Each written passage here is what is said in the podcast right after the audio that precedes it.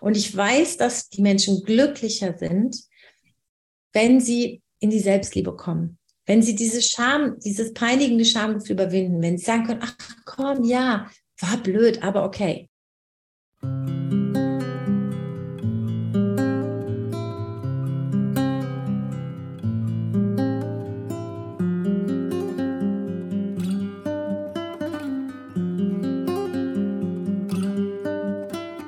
Hallo und herzlich willkommen zum Podcast von Movimentus Authenticus. Wir sind eine gemeinnützige und internationale Organisation, die sich für Female Empowerment in Deutschland und in Lateinamerika einsetzt. Ich bin die Jenny und ich bin die Gründerin vom Verein. Und in unserem Konzept geht es eben vor allem darum, Empowerment über den Körper und körperliche Prozesse und auch die Verbindung zwischen Körper und Psyche zu gewinnen. So also zum Beispiel durchs Tanzen oder auch durch die Yoga-Philosophie, die ganzheitliche Yoga-Philosophie oder auch über Kunsttherapie und überhaupt äh, eine Verbindung zu sich eine tiefe Verbindung zu sich herzustellen und auch eine Verbindung zu Frauen aus ganz vielen unterschiedlichen Kulturen. Genau, darum geht es bei uns. Und dieses Mal in dieser Folge bin ich wieder mal nicht alleine, sondern habe eine richtig tolle Frau hier im Podcast, Katinka Kuhlens-Feistel. Sie ist die Autorin des Buches My Lovely Shame. Ein so schönes Buch, in dem 13 Geschichten vorkommen, wo es um das Thema Scham geht. Ach, das finde ich so spannend. Wie ihr ja wisst, liebe ich das Thema Tabuthemen und darüber zu sprechen und Tabus aufzubrechen. Und vermutlich, wenn ihr den Verein, mich oder den Podcast schon länger verfolgt, wisst ihr, dass ein großer Leitspruch in meinem Leben schon lange, lange ist, Be the change you want to see in the world. Und ich denke, um... Wow. Was ein lautes Auto. Wow. Oh mein Gott. Ich bin nachher gespannt, wie sehr man das auf der Aufnahme hört. Okay. ähm, genau, be the change you want to see in the world. Und gerade viele, viele Themen, die als Tabuthemen gelten, sind eigentlich so wichtig. Also die, die, da bedarf es wirklich darüber zu sprechen, um bestimmte Narrative aufbrechen zu können und um aber auch mentale Gesundheit möglich zu machen. Naja, und auf jeden Fall kam ich dann in Kontakt mit Katinka, die sich eben ganz viel mit dem Thema Scham beschäftigt hat und darüber auch ein Buch geschrieben hat. Und ähm, in dem Buch geht es auch um die Frage, wie unsere Scham uns davon abhält, wir selbst zu sein. Und eine, eine Idee oder ein, eine, ein Gedanken, den Katinka eben auch hat, ist es, ja, mit dem Buch auch und indem sie über das Thema Scham spricht und die Geschichten teilt, auch ja, zu empowern letztendlich. Und ähm, darüber reden wir auch hier im Podcast, wie ihre Gedanken dazu sind und was Scham auch mit Selbstakzeptanz zu tun hat. Und es ist so herzlich, ihr dabei zuzuhören. Und ich hoffe und wünsche mir, dass dir das Gespräch auch ganz viel Wärme gibt und auch Selbstliebe für dich und du ja Spaß beim Zuhören hast. Okay.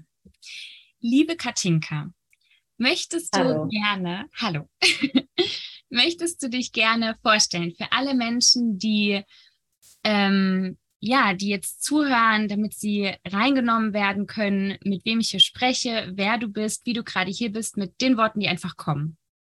Okay, gut, ich versuch's, Jenny. Ähm, also ich bin Katinka Collins-Feistel.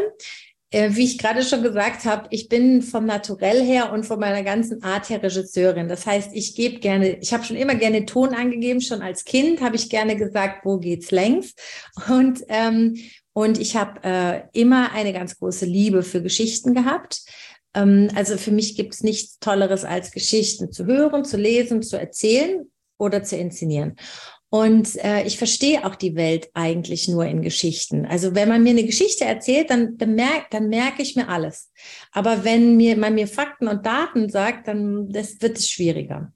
Und genau, dann habe ich, ähm, also konsequenterweise habe ich dann Film studiert, habe lange Filme gemacht fürs äh, deutsche Fernsehen und war dann aber vor ein paar Jahren in der Sackgasse, weil ich so selten meine Inhalte bestimmen konnte beim deutschen Fernsehen ja, beim öffentlich-rechtlichen deutschen Fernsehen. Und ich konnte so selten, ähm, also man kriegt dann Drehbücher angeboten, entweder die macht man oder nicht. Man hat, also wir haben wenig, wir Regisseure in Deutschland, wir haben wenig Einfluss auf die Musik, auf den Schnitt, auf, äh, auf die Besetzung. Und, und ich bin so ein wahnsinniger Dickkopf und ich bin so, auch ein bisschen egozentrisch, glaube ich. Und ich mag das einfach gerne. Also ich habe schon immer so, ich habe so eine bestimmte Art, die Welt zu sehen. Und das wollte ich immer erzählen und das wollten die dann nicht. Und dann war ich dann vor ein paar Jahren wirklich richtig traurig darüber.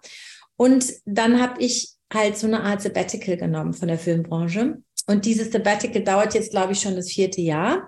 Und ich habe es zwar schon sehr, sehr vermisst, Filme zu machen. Ich liebe das, aber ich habe viele andere tolle Sachen gefunden in der Zwischenzeit, ich habe ein eigenes ähm, Storytelling-Akademie gegründet für Menschen, die ihre Geschichten erzählen wollen. Und ich habe mir meinen Herzenswunsch erfüllt, ähm, nämlich ein Buch zu schreiben, was ich schon ganz lange wollte.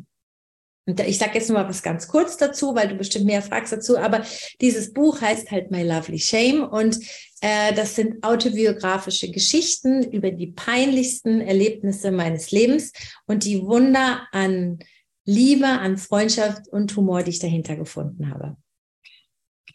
Das heißt, die Protagonistin im Buch heißt ja Katrin. Mhm. Das sind also deine Geschichten, die die Katrin dort Genau, erlebt. genau. Mhm. Schön. Und ähm, im, im, im Prolog ähm, erklärst du ja eigentlich auch schon ganz gut, wie diese Idee kam. Also warum mhm. eigentlich die Scham? Magst ja. du auch nochmal für die Zuhörer und Zuhörerinnen erzählen, warum Scham? Ja, ja, genau. Ähm, also ich ähm, im Prolog erzähle ich ja, dass ich in, in einem Café saß mit einem guten Freund und mir das war genau der Zeitpunkt vor vier Jahren, wo ich dann auch beschloss, äh, mein Leben komplett, also mein berufliches Leben zu ändern. Und dann sagte der mir, ähm, ich solle doch, ähm, also dass meine größte Gabe meine Scham sei. Und warum ich darüber nicht Geschichten erzähle, weil mir ständig was peinlich ist oder und den Menschen ist insgesamt ständig was peinlich und darüber kann ich Geschichten erzählen. Und das fand ich ganz schrecklich peinlich, als er mir das gesagt hat, weil ich dachte, wie peinlich ist das denn? Das kann ich ja nie im Leben machen.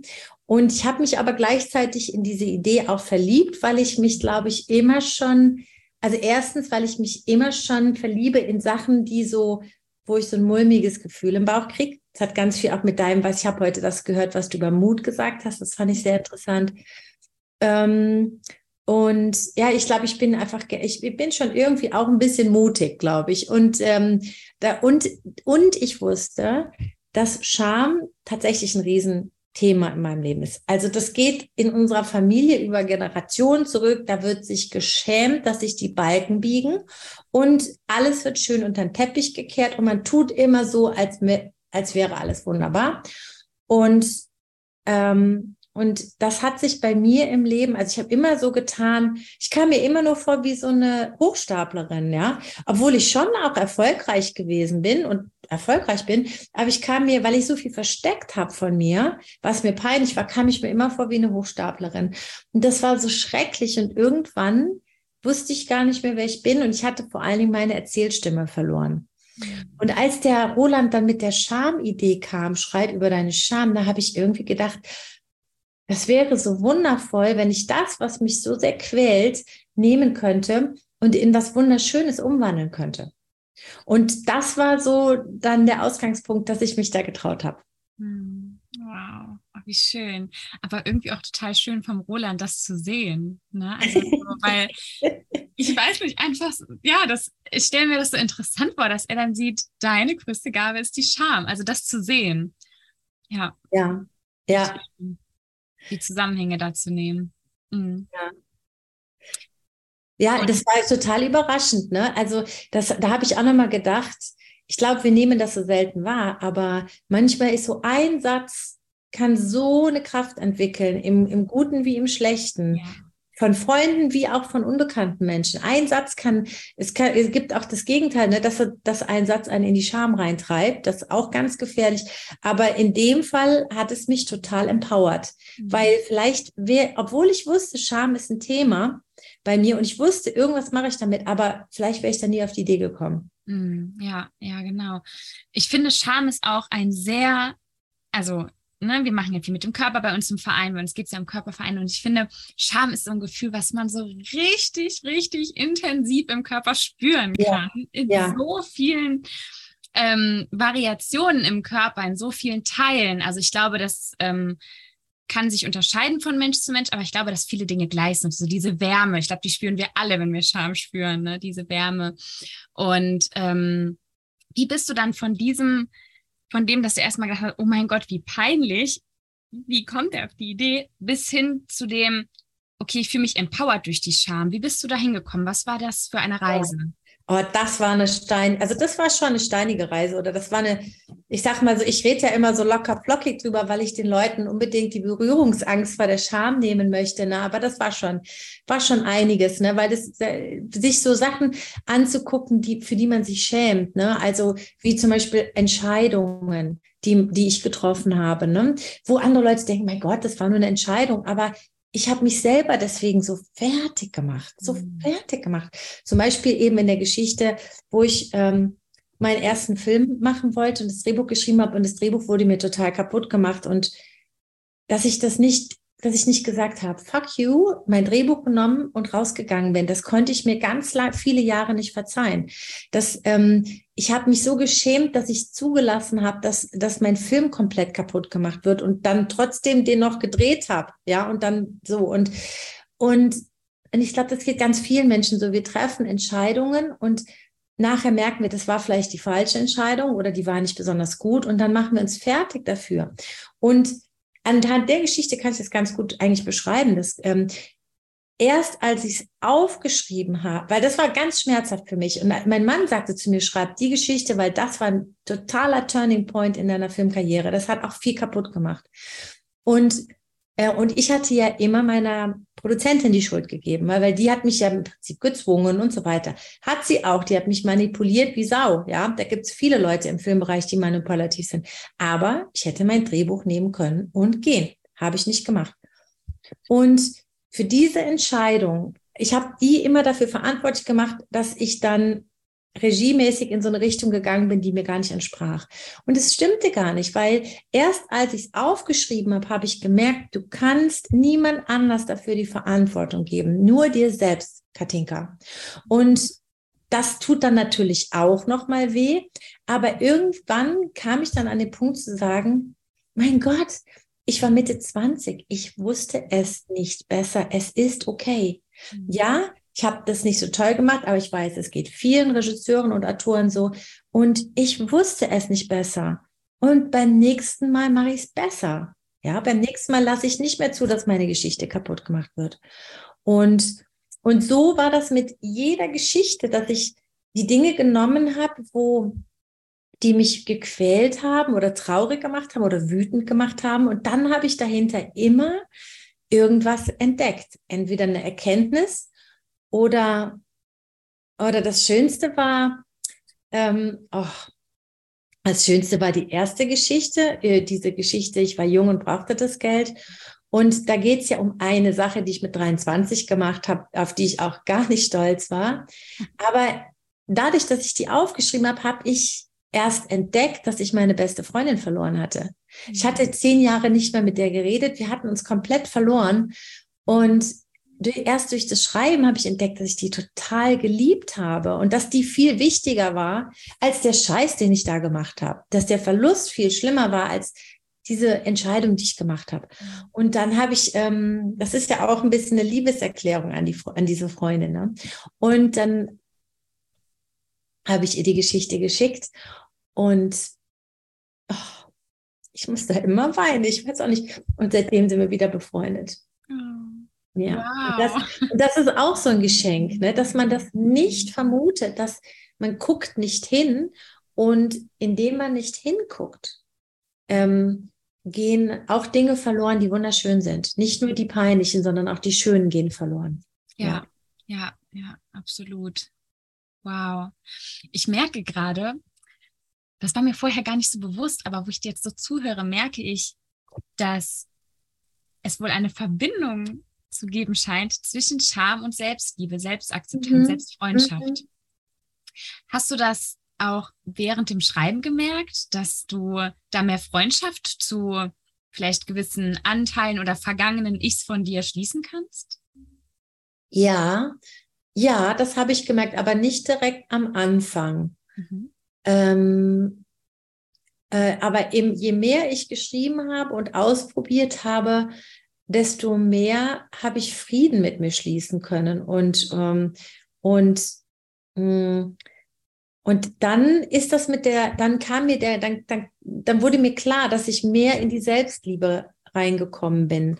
Und du hast auch recht, ne? Das, ähm, das war mir vorher auch überhaupt nicht klar, aber es gibt einen so großen Zusammenhang zwischen Scham und Selbstliebe. Und deshalb ist es so wichtig, eben die Scham sich anzugucken. Und mein Mann sagt immer, der ist Psychotherapeut, ne, der kann das nochmal ganz anders ausdrücken als ich, aber der sagt immer, also, dass, wenn wir uns schämen, dann versuchen wir immer Sachen von uns abzuspalten. Mhm. Ne, so als wären die gar nicht da. Der Arm ist verkrüppelt, wir tun so, als wäre der normal oder der ist gar nicht da. Und wenn wir uns, wenn wir was Sachen abspalten, dann kann man ja gar nicht voll und ganz sein. Dann kann man ja gar nicht in seiner Selbstliebe sein. Und in diese Selbstliebe kommt man nur, wenn man das alles annimmt, ne? wenn man das alles ähm, ja annehmen kann. Ja, ja. Ah, interessant, ganz spannend. Und ähm, ich hatte gerade noch einen Gedanken. Mm, genau.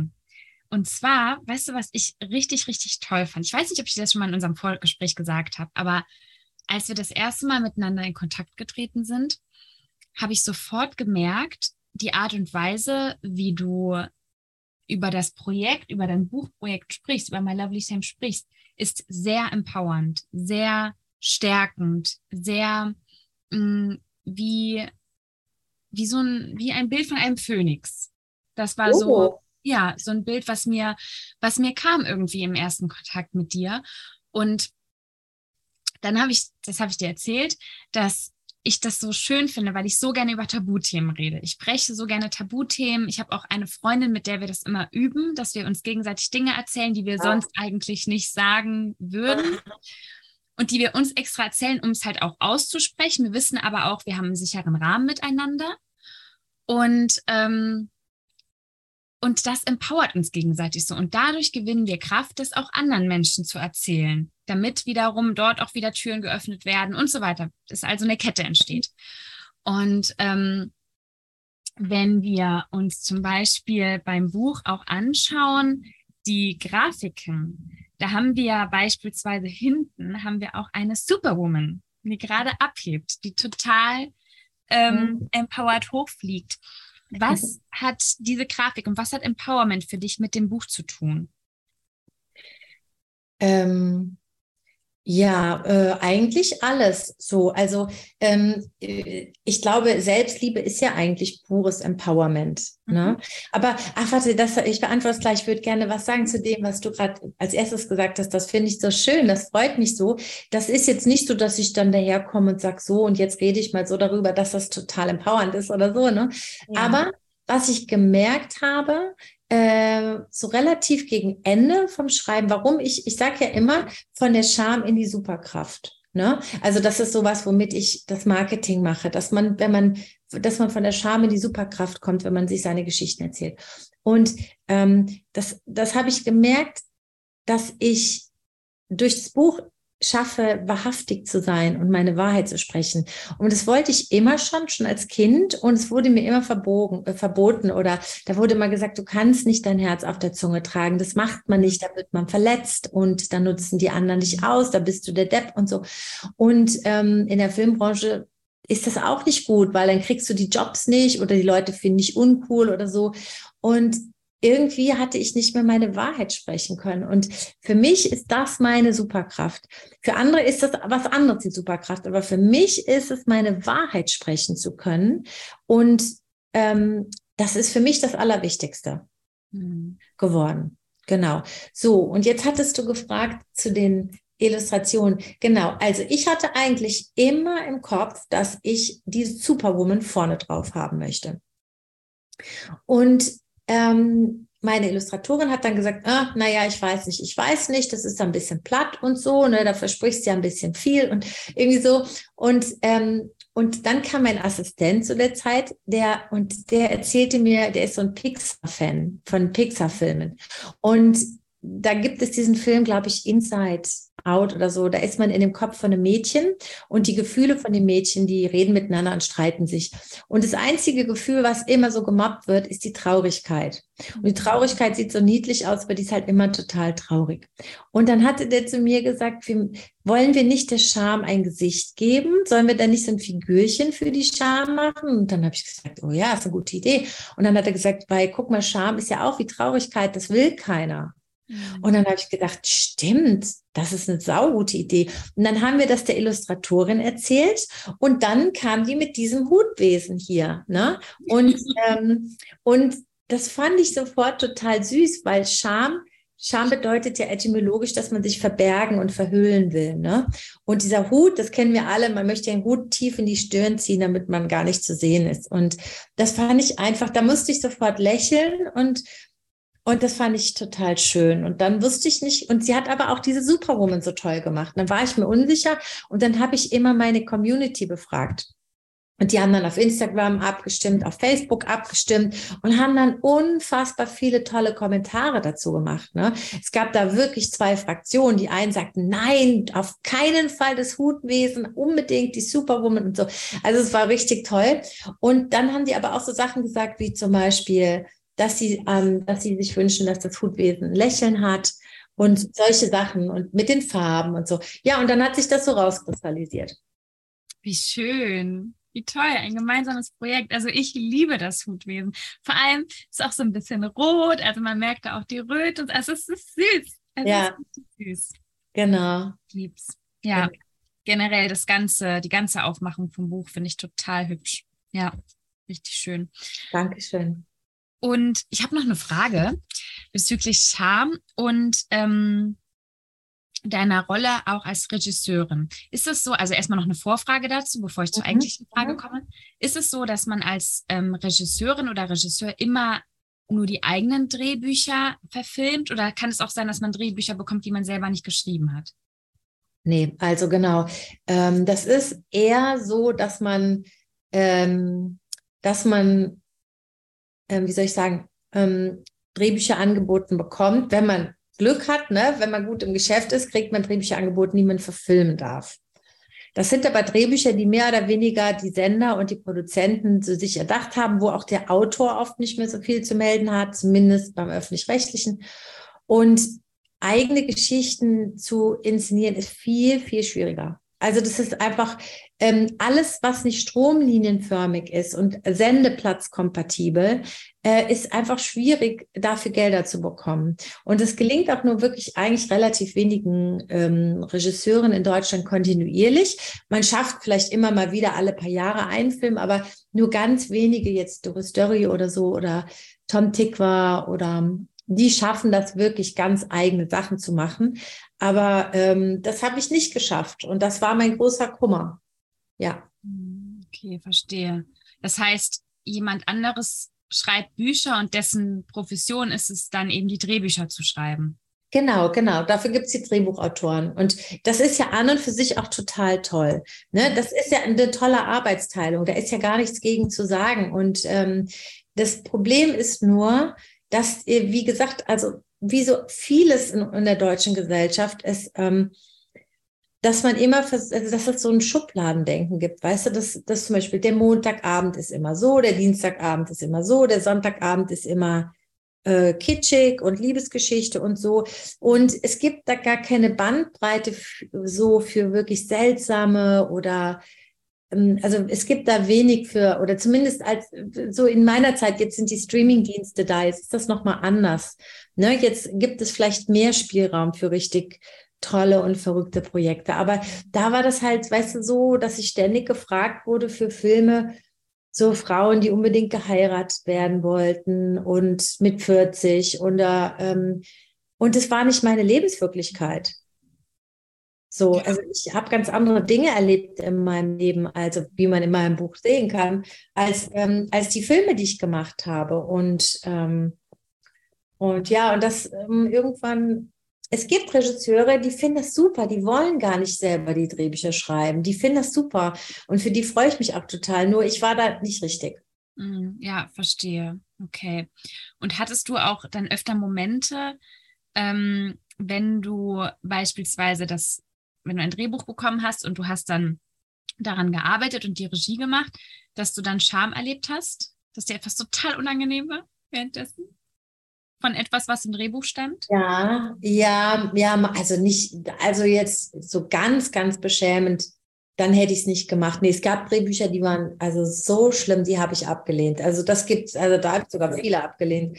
Also so Sachen, die gehen gar nicht. Oder weißt du, zum Beispiel letztens hat mir eine sehr bekannte Schauspielerin erzählt, also nur mal als Beispiel, was da geschrieben wird im deutschen Fernsehen. Die sollte zu einem Casting kommen für eine Rolle, äh, wo sie so eine sehr eingefleischte Bürgermeisterin irgendwo auf dem Land sein sollte. Und ähm, eine junge Frau, die Hauptfigur, sollte zu ihr kommen und ihr sagen, dass sie von ihrem Sohn vergewaltigt worden ist. Also von dem Sohn von der Bürgermeisterin. Woraufhin die Bürgermeisterin dann sagen sollte, äh, warte, wie war das noch? Ja, Mai. Ähm, das ist halt so in der Ehe. Wo kommen wir denn dahin, wenn man da jedes Mal vor Gericht geht?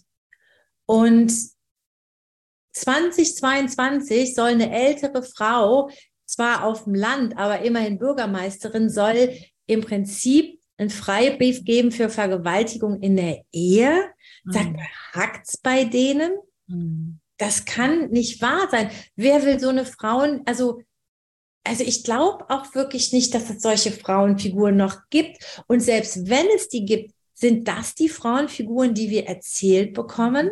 Sollten, dann soll das doch ein Mann sagen. Dann soll doch ein Mann so einen Satz sagen, aber doch nicht einer Frau so einen frauenfeindlich, also wer braucht denn sowas? Und weißt du, das ist jetzt eine Extremform, ne? Aber so, also ich habe da, also, also weißt du, so, das war ja so bis vor fünf Jahren, also die letzten 20 Jahre, da, also was da an Frauenfiguren erzählt wurde, das ändert sich ja jetzt Gott sei Dank gerade, ne? auch durch die ganzen jungen Regisseurinnen.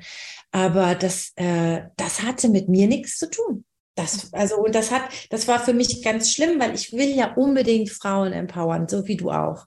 Das ist ja für mich auch ganz, ganz wichtig. Mhm. Und ich weiß einfach, weil ich mich so damit beschäftigt habe, guck mal, alle Opern, da werden die Frauen geopfert, umgebracht oder bringen sich selber um. In den ganzen alten Theaterstücken ist es so. In vielen frühen Filmen ist es so, bis in die 60er, 70er, 80er, bis heute noch.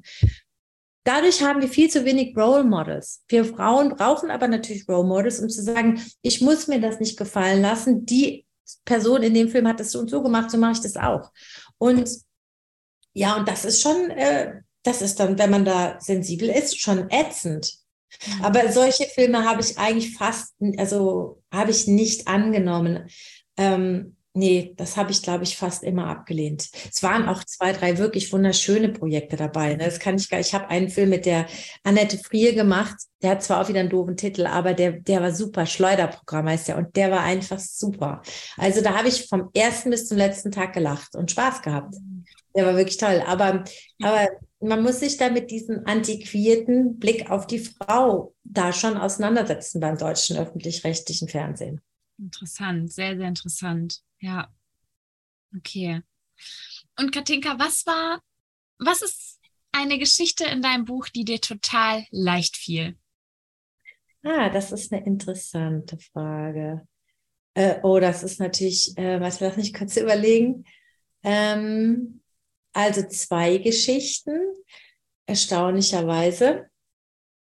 Ähm, vielleicht waren es auch mehr. Also es gab Geschichten, also weil ich erzähle ja, es sind ja immer Geschichten über Menschen, über meistens, ne, über oder über ein Verhältnis zu jemandem. Und zum Beispiel bei meiner Mutter, die habe ich so oft umgeschrieben, weil wie kann man 50 oder 45 Jahre Beziehung in eine Geschichte packen? Mhm. Dafür muss man ja das richtige Ereignis finden, ne? weil ich erzähle ja immer also das ist so das, was ich von den Amerikanern gelernt habe. Ich erzähle ja nicht unbedingt chronologisch, ich erzähle immer anhand von einem oder zwei besonderen Ereignissen. Und ähm, bei meiner Mutter das Ereignis zu finden, das war wirklich schwierig. Also da habe ich bestimmt fünf andere Geschichten geschrieben, bevor ich die hatte. Ähm, aber zum Beispiel bei meinem Vater ging das total, obwohl mein Vater die schwierigste Figur im Buch ist und wirklich die schwierigste Figur in meinem Leben ist. Ähm, der, der, und der ist der einzige im Buch, der zwei Kapitel mehr oder weniger bekommen hat. Und äh, das erste ging relativ zügig. Da wusste ich von Anfang an, was ich schreibe. Und das zweite, das habe ich in einem Rutsch geschrieben und nie mehr verändert. Und das zweite ist ja das krasseste Kapitel, ne? Das habe ich noch nicht gelesen. Ah, okay. Das ist wirklich, ja, das ist der, da haben ja auch einige gesagt, tut es nicht rein, tut es nicht rein oder du musst da eine Triggerwarnung machen oder so. Wobei, das ist nicht wirklich passiert in dem Kapitel. Das war eine Rückführung in früheres Leben, was ich da gemacht habe. Und, ähm, und das ging ratzfatz. Das habe ich so aufgeschrieben, wie es war. Na, ich habe nicht alles, natürlich ist nicht alles genauso passiert. Ne? Manche Sachen habe ich zusammengelegt oder also weil die Wirklichkeit ist ja nicht so konzentriert wie eine Geschichte. Da muss man ja schon gucken. Ne? Mhm. Aber so weitestgehend ist das schon irgendwie alles so passiert. Und das letzte Kapitel, da in Amsterdam auf der Bühne, das habe ich auch so in einem Rutsch geschrieben. Okay. Und was war das schwierigste Kapitel? Vielleicht auch, wo am meisten Scham da war? Ähm, also es war also schon, ich glaube, das erste war schon schwierig für mich, weil ich mich da ja so geschämt hatte für, was ja die meisten Leute gar nicht verstehen, aber ähm, für diese Entscheidung, die ich da gemacht habe. Aber ich glaube auch äh, die Sache mit meiner Mutter. Mhm.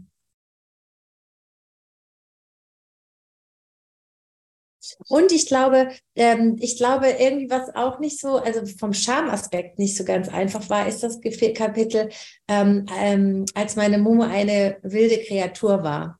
Mhm. Also, da, dass ich mit 13, dass ich über 13 und meine beginnende Sexualität und so, äh, da bin ich sehr schamig. Also da bin ich immer noch die, Geschichte würde ich jetzt auch nicht unbedingt vorlesen, obwohl ich die super finde. Ich finde die super toll. Ich mag die total gerne und ich habe da sehr viel gelernt. Aber, aber so das Thema Selbstbefriedigung und, und ähm, also das ist jetzt nicht was, was mir leicht über die Lippen kommt. Da bin ich, glaube ich, zu ähm, katholisch erzogen worden ursprünglich. Mhm, verstehe ich, verstehe ich. Ja.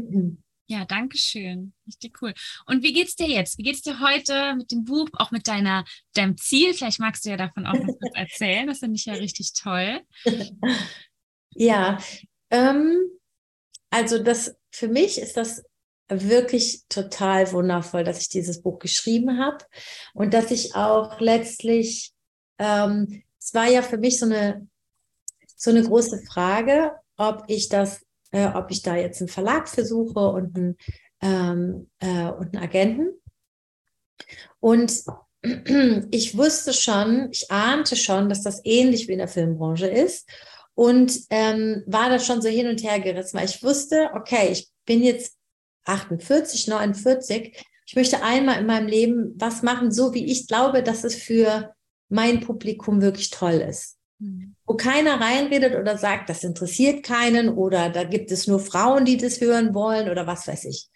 Und dann habe ich so ein bisschen ähm, bei drei Verlegern, die ich kannte, die habe ich gefragt. Ne? Und der erste sagte, hör mal, super Idee, Katinka, mach doch da eine klassische Biografie draus. Und der zweite sagte, super Idee, ähm, mach doch da ein klassisches Sachbuch draus. Und der, die dritte sagte, ganz tolle Idee, mach doch da einen fiktionalen Roman draus. Und okay. das waren alles so, da wusste ich schon, also ich, das ist ein Genre-Mix, ne, das Buch. Und dann wusste ich schon, das wird schwierig werden, das so zu schreiben, wie ich mir das überlegt habe. Und ich finde einfach im Augenblick wahre Geschichten ganz, ganz toll. Auch wenn ich von anderen Leuten lese, ne? Zum Beispiel Lügen über meine Mutter, das war ja jetzt nominiert für den Deutschen Buchpreis, das finde ich super. Oder der Salzpfad ist auch eine wahre Geschichte über ein 50-jähriges Paar, das vor dem Nichts steht. Ich finde wahre Geschichten so im Augenblick viel, viel purer und, und berührender als all das fiktionale Zeugs.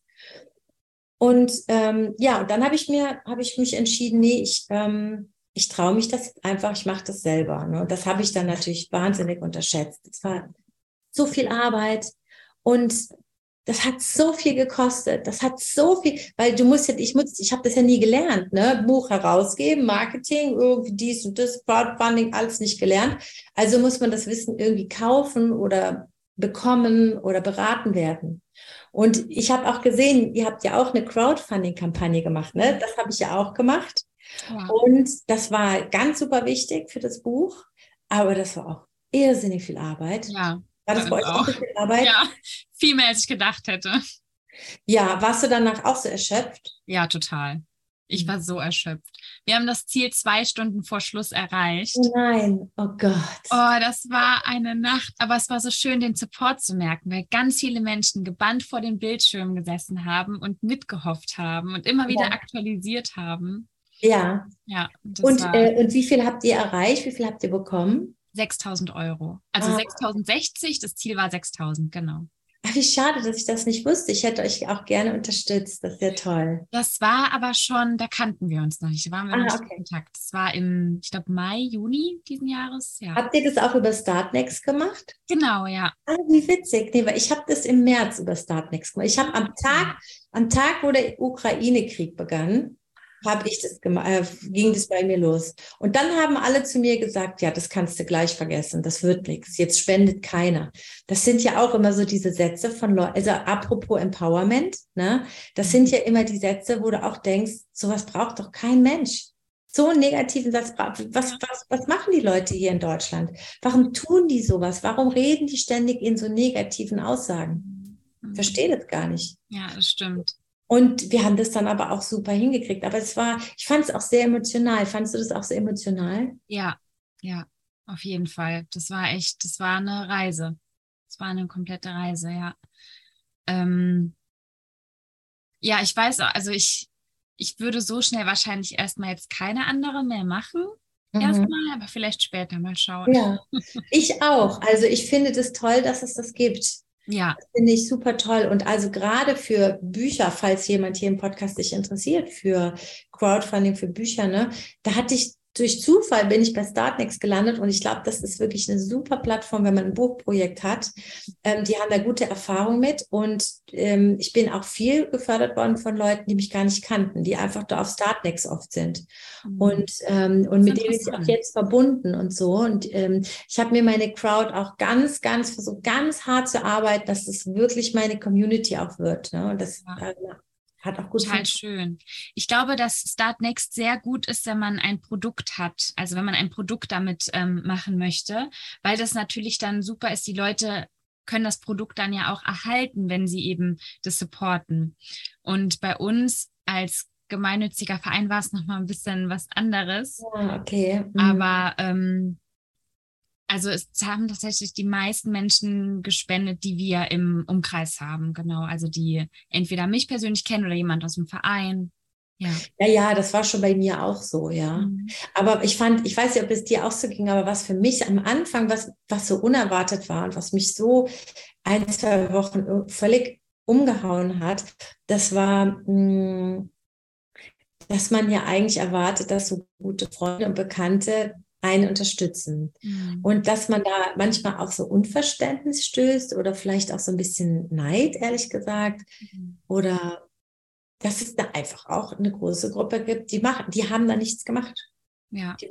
Und ich habe mir das dann nachher irgendwie so zurecht erklärt und so, aber das, das, das ist schon sehr verletzend. Ja. ja. Auch aus meiner eigenen Familie. Ne? Ich komme ja aus einer Familie, wo die Frauen sich äh, leider wirklich gar nicht empowert haben. Ne? Muss ich leider einfach so sagen. So. Die haben sich nicht empowert. Und als ich das meiner Tante erzählte, äh, also die hat da mit so einem hohen und Unverständnis reagiert, dass ich wusste, das ist einfach nur eine Verletzung, weil die selber nicht empowert wurde. Und das will sie jetzt auch nicht weitergeben. Das hat mich trotzdem total verletzt. Und das ist sowas, womit ich gar nicht gerechnet habe. Das hat mich umgehauen. Hm, ja, ja. Ja, ich habe ähnliche Erfahrungen gemacht. Mhm. Ah, okay. Also ich hatte ein paar richtig schöne, überraschende ja, Momente, ja. wo ich gar nicht hm. gedacht mhm. hätte. Aber eben auch das Gegenteil. Ja. Das stimmt, genau. Jetzt habe ich den Faden verloren. Was hattest du mich gerade gefragt, bevor ähm, wir. Ähm Also, ich äh, hatte dich gefragt, ob du von deinem Ziel berichten möchtest. Ach so, ach so, ja. Ähm, ja, ähm, genau. Also mein Ziel ist ja sechs Millionen Leserinnen für mein Buch. Und ähm, das, ähm, also es ist so bei mir, dass ich, mh, hm, wie soll ich, wo soll ich anfangen? Also ich weiß natürlich, dass das größenwahnsinnig ist und ich habe auch gedacht, als ich das dann geäußert habe, oh Gott, die Leute denken, jetzt ist die Katinka völlig durchgeknallt, jetzt ist die völlig verrückt geworden. Aber es hatte ein bisschen, es war ein bisschen eine Strategie, auch so ein bisschen, um Aufmerksamkeit zu bekommen. Weil ich habe nämlich leider ähm, im Lounge-Teil Buchlounge, den habe ich zu früh angesetzt. Und das, da habe ich, also man macht ja auch Fehler, ne? Du weißt es ja auch, wenn man was zum ersten Mal macht, macht man Fehler. Manche Sachen laufen super gut, manches nicht. Und da habe ich den Fehler gemacht, dass ich ähm, den Buchlounge zu früh gemacht habe um, oder zu früh angesetzt habe, weil ich dachte, wenn das Buch einmal fertig ist und das steht alles so, dann kann man es doch machen. Und dass es aber tatsächlich wirklich Sinn macht, da noch zwei Monate mindestens zu warten und die Weichen zu stellen für eben für Attraction und für Aufmerksamkeit, das war mir nicht so bewusst. Und dann wollte ich das stoppen und es ähm, war nicht mehr zu stoppen. Da hätte ich mir die ganze Kampagne zerschossen. Mhm. Und dann habe ich mit einer Frau geredet, die viel so macht, so äh, Buchkampagnen und die selber gerade eine spannende Kampagne macht für ihr Buch. Und dann habe ich so gesagt, aber mein Gott, was kann ich denn machen? Und dann hat sie gesagt, was ist denn eigentlich dein Ziel mit deinem Buch? Und dann habe ich gesagt, naja, also ich hätte es ja jetzt niemandem erzählt, aber eigentlich sechs Millionen Leserinnen. Und sie so, wow, krass, toll. Und dann habe ich gesagt, naja, ich, das ist so verrückt, aber ich habe beim Lesen, also natürlich, ich bin ja also das ist größenwahnsinnig, ich weiß. Aber als Regisseurin, ne, ich meine als Regisseurin, wenn man fürs öffentliche Rechtliche, da ist auch so, also so fünf, sechs Millionen ist schon gut, ne? Also wenn man das bekommt, sollte man schon bekommen. Das ist jetzt nicht so ungewöhnlich. Deshalb, ich denke, manchmal denkt man dann so in solchen Dimensionen. Und dann bin ich auch noch so, ich habe mit, ich weiß, ein Teil von mir weiß schon, dass da was ganz Wichtiges in dem Buch ist. Und ich weiß, dass die Menschen glücklicher sind, wenn sie in die Selbstliebe kommen. Wenn sie diese Scham, dieses peinigende Schamgefühl überwinden, wenn sie sagen können, ach komm, ja, war blöd, aber okay. Ich weiß, dass das Menschen gut tut. Und deshalb wünsche ich mir natürlich, dass ganz viele, weil ich glaube, also jemand hat mal gesagt, die schlimmsten Menschen der Welt waren auch die, die sich am meisten für sich selbst geschämt haben, wie zum Beispiel Hitler oder Stalin oder so, ja. Scham ist ein, kann, wenn das, man da nicht mit umgeht, unglaublich destruktiv sein und unglaublich viel kaputt machen, Beziehungen kaputt machen, ah, ganz viel. Und deshalb ist mein Wunsch halt, dass es sechs Millionen Leserinnen hat und dass es, oder Leser und Leserinnen, dass es denen danach besser geht. Und beim Schreiben hatte ich immer diese Zahl, sechs Millionen. Hatte ich immer. Die kam immer. Und da dachte ich, was heißt das? Sechs Millionen. Was heißt das?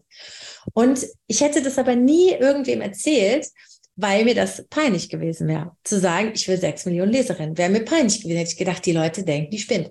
Und als dann die Sandy mich fragte, was ist denn dein Ziel, habe ich das zum ersten Mal ausgesprochen. Und als ich das aussprach, dachte ich, ja, warum rede ich denn nicht darüber? Kann ich doch auch machen. Wieso denn nicht eigentlich? Und dann habe ich damit angefangen auf Instagram und meine Kampagne heißt ja sechs Millionen Leserinnen für mein Buch. Und ähm, jetzt natürlich nicht sofort oder nicht in einem Jahr, ne? Mal gucken. Ähm, und ich bin da auch nicht verbissen, ne? Also, aber mir haben viele gesagt, Mensch, super, dass du das aussprichst. Das hat für mich einen Raum geöffnet, dass ich mir erlauben kann, sowas zu denken. Das kam durch deine Zahl sechs Millionen. Und da habe ich gedacht, ach, das ist ja interessant. Und dann habe ich gedacht, das stimmt. Und deshalb sage ich das jetzt immer, weil ich mal gucke, ich will mich in diesem Raum bewegen, sechs Millionen Leserinnen, und mal gucken, was passiert. Ich bin da jetzt einfach ganz neugierig und offen. Ja, wie schön. Verrückt, ne? Ja, und richtig toll. Verrückt und empowernd und mutmachend auch.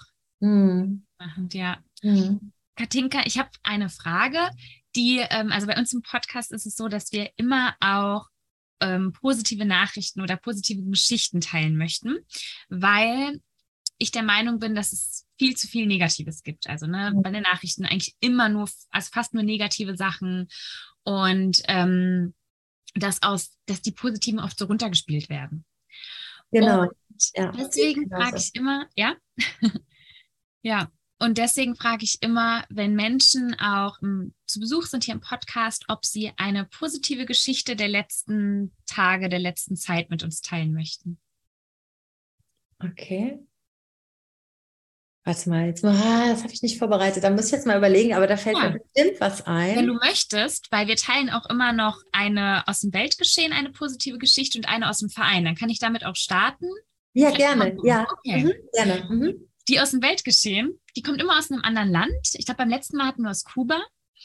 Und dieses Mal kommt sie tatsächlich aus meiner Stadt, in der ich jetzt gerade wohne, aus Bochum, also als Deutschland.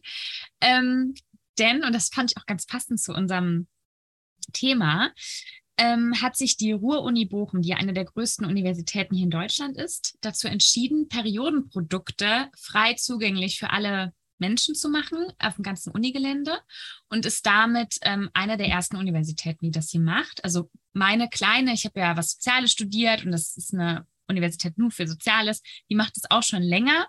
Aber ich finde es eben toll, dass jetzt so eine große Uni das auch ähm, übernimmt und einfach damit auch so die Scham und das Tabuthema ein bisschen auflösen möchte, indem sie einfach sagt, ja, ist was ganz Normales, wenn du die Produkte brauchst, hier sind sie und natürlich auch, um den finanziellen Aspekt auch nochmal anzusprechen. Also Menschen, die sich das, ja, oder, also es ist einfach teuer. Ich habe letztens gelesen, eine Frau gibt ungefähr 20.000 Euro im Laufe ihres Lebens für Periodenprodukte aus.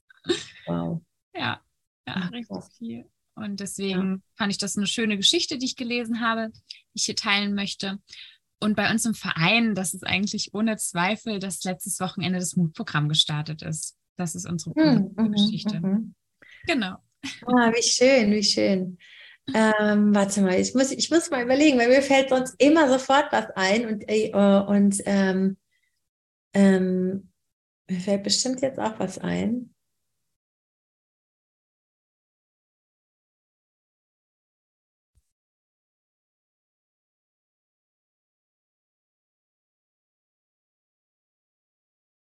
Ach ja, also äh, vielleicht, also das eine wäre, ähm, das eine ist was Lustiges und das andere ist was zu meinem Buch.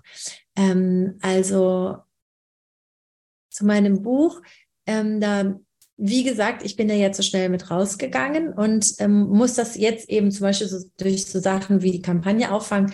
Und es gibt so viele Leute, so aus meiner Instagram-Community und so, die, die mir so helfen, ne? also die ganz, ganz tolle Rezensionen schreiben auf, äh, auf ähm, Amazon zum Beispiel, wo ich wirklich auch schon ein paar Mal geweint habe. Ähm, oder dann hat gestern mich eine Frau, hat mir eine Nachricht geschickt und hat gesagt, du, ich ähm, wohne hier in Brandenburg und ich war jetzt in den Buchhandlungen und da liegt dein Buch nicht. Und jetzt habe ich mich entschlossen, ich gehe da noch mal hin und spreche die drauf an und sage denen, dass das ein ganz tolles Buch ist und dass sie das bitte unbedingt hier auch bestellen sollen und liegen haben sollen.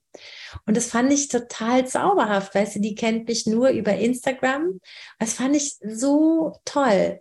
Ähm, und sowas ja. ist in den letzten Wochen oft passiert. Also das ist wirklich häufiger passiert. Das, ähm, ich meine, und da habe ich so gedacht, ich gebe ja auch viel auf meinen Kanälen. Ne? Ich versuche, ich, ich gebe auch wirklich viel, aber es kommt auch ganz, ganz viel zurück. Mhm. Und die andere Sache war, das fand ich so toll, das hat mir eine gute Freundin erzählt, dass manchmal denkt man, dass die Leute viel engstirniger und gemeiner sind, als sie eigentlich sind.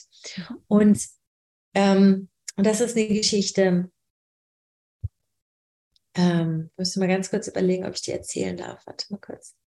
Also das ist die Geschichte ähm, also, ähm, von einer guten Freundin von mir. Der Vater liegt im Sterben mhm. und ähm, und die Mutter von ihr ist schon tot und die sind schon ganz, ganz lange getrennt. Ähm, und die Mutter ist erst auch vor kurzem gestorben und der Vater war letzte Woche mit dieser mit meiner Freundin auf einem Konzert und der hat so einen ganz guten Humor. Ne? Und ähm, und dann hat er dann beim Konzert, das war wohl total schön, und beim Konzert hat er dann gesagt, hör mal, ähm, was, was hast du eigentlich mit der Mama gemacht? Ne? Also mit der Asche. Und die hat gesagt, ja, die steht noch im Schrank, weil so und so und so und so noch nicht Zeit hatten. Und deshalb konnten wir noch nicht ans Meer fahren und die Asche dann. Und dann hat er gesagt, hör mal, das ist doch super. Dann kannst du meine Asche gleich mitnehmen und dahin schütten. Und dann haben die sich so angeguckt und haben total gelacht. Und dann hat meine Freundin gesagt, ja, aber ich glaube, deine jetzige Frau würde das nicht wollen. Das, das kann ich mir nicht vorstellen, dass die möchte, dass die Asche von der Mama und von dir äh. Und dann, ein paar Tage später, hat sie das der jetzigen Frau erzählt. Und dann hat die jetzige Frau gesagt, ah, das ist doch eine ganz tolle Idee. Mhm. Dann hast du alles auf einmal gemacht. Das ist doch richtig gut, das machst du. Und das, ich meine, das ist so ein bisschen bizarr und morbide, aber irgendwie fand ich das auch so persönlich. Ich fand das irgendwie von allen Seiten so versöhnlich irgendwie. Hm, ja, total. Oh, wie schön. Oh, wie schön. Das ist mal eine ganz andere Geschichte, aber, aber auch positiv, auch schön, berührend. Mhm. Danke. Dankeschön, Katinka. Gibt es noch irgendwas, was du gerne sagen möchtest, womit du den Podcast abschließen möchtest von deiner Seite? Ähm, also ich habe mich total gefreut, dass wir uns begegnet sind und dass ich jetzt auch ähm, mir deinen Podcast mal angehört habe und in verschiedene Folgen reingehört habe und es ganz, ganz toll fand. Ähm, unter anderem zum Beispiel das Catcalling, das, das habe ich mir angehört, das fand ich ganz toll, wie du das gemacht hast, wie du damit umgegangen bist. Und das finde ich super wichtige Themen. Ähm, weil wenn wir, also weil ich weiß, dass ja auch bei dir ein Thema Empowerment ist, mhm. ne? ein ganz, ganz großer Motivator, glaube ich. Ja. Und, ähm, und Empowerment sagt sich immer so einfach, ne? Und dass man zusammen meditiert oder sowas auch immer macht. Aber ganz konkret, was kann man tun in schwierigen Situationen als Frau? Das finde ich auch total wichtig. Und das machst du ja, ne? In, auf deinem Podcast. Und das finde ich halt ganz, ganz toll, dass man immer auch konkret wird und spezifisch. Mhm. Das sage ich immer zu meinen Storytelling-Teilnehmern. Werde spezifisch, erzählt genau, was passiert ist, erzählt genau, wie das aussah. Und so machst du das auch. Und das war, ähm, das habe ich total gern gehört. Und deshalb fühle ich mich sehr beschenkt, dass ich auch in eurem Podcast drin vorkommen darf. Oh, Dankeschön. Vielen, vielen Dank. ja, das, ich glaube auch, das ist so interessant, weil je spezifischer ähm, man wird, desto verletzlicher wird man ja auch oft. Mhm. mhm. Ähm, und manchmal, ich weiß, dass es einige Menschen gibt, die eine andere Meinung jetzt zum Beispiel auch mit dem Thema Catcalling haben, die ganz anders damit umgehen würden, was ja auch vollkommen okay ist. Aber dann gibt es die eine Fraktion, die einfach sagt, okay, jeder geht damit anders um. Und dann gibt es die anderen, die sagen, das ist aber falsch, wie du damit umgehst. Also es ist ganz interessant. Und ähm, ja, deswegen danke dir. Danke für mhm. deine Worte. Ja. ja. Und danke, dass du hier warst. Ich ähm, ja, kann, kann nur sagen, dass ich das auch schon bei unserem ersten Gespräch gemerkt habe, wie warm es sich anfühlt, mit dir zu sprechen. Wie auch wunderschön deine Stimme ist. Ich finde deine Stimme so toll, richtig, richtig toll. Und man merkt, dass du Geschichten liebst. Danke dir. Danke auch, ja. Ja, und dann wünsche ich dir alles Gute. Und ähm, wir, du hast ja auch gesagt, du gehst auch bald nach Südamerika oder Mittelamerika, glaube ich, ne? Genau, geplant ist auch nach Mexiko oder? Ähm? Ähm, ich weiß es noch nicht. Also ich werde auf jeden Fall nach Costa Rica fliegen. Mhm. Und dann mal schauen. Ich würde gerne noch ähm, ein weiteres soziales Projekt machen ich hatte ja in Mexiko nicht so schöne Erfahrungen, deswegen steht das jetzt erstmal ah, nicht okay. ganz oben, aber ich bin immer offen. Also falls jetzt eine Institution auch wäre, die Mexiko sagt, wir möchten aber gerne, dass du ein Projekt hier machst, dann könnte ich mir das auch nochmal vorstellen. Ah, okay. Okay. Ah, verstehe. Ja, gut. Das war das wundervolle Gespräch zwischen Katinka und mir. Vielen, vielen, vielen Dank nochmal, Katinka, dass du dir die Zeit genommen hast und ja, hier uns von einem Teil deines Weges berichtet hast. Ich bin auf jeden Fall gespannt zu hören, ähm, wenn ihr das Buch vielleicht auch gelesen habt, was das mit euch gemacht hat, wie eure Gedanken dazu sind. Und ihr findet alle Infos diesbezüglich auch in der Infobox dieser Folge. Und ich hatte ja eben in den positiven Nachrichten auch schon erwähnt, dass unser Mutprogramm gestartet ist. Das ist ja, ein Programm, ähm, was schon seit zweieinhalb Jahren in meinem Kopf und in meinem Herzen ist und ich, ich lange und viel darauf vorbereitet habe. Und jetzt ist es gerade Realität und es ist so schön, weil wir dabei 30 Frauen begleiten können in ihrem Weg auch ja zu zu mehr Empowerment und mehr Stärke und auch zu mehr Verbindung und ähm, ja auch schöne interkulturelle Verbindungen aufbauen und möglich machen können zwischen den Frauen. Danke da auch nochmal an alle Menschen, die uns diesbezüglich unterstützt haben. Und genau, ich hoffe ansonsten, dass ihr Spaß hattet, dass es euch gut geht. Alle Fragen, Zweifel, Feedback und so weiter ist immer herzlich willkommen. Alle Infos findet ihr, wie gesagt, in der Infobox. Und ansonsten freue ich mich aufs nächste Mal. Macht's gut. Ähm, ja, eure Jenny. Ciao.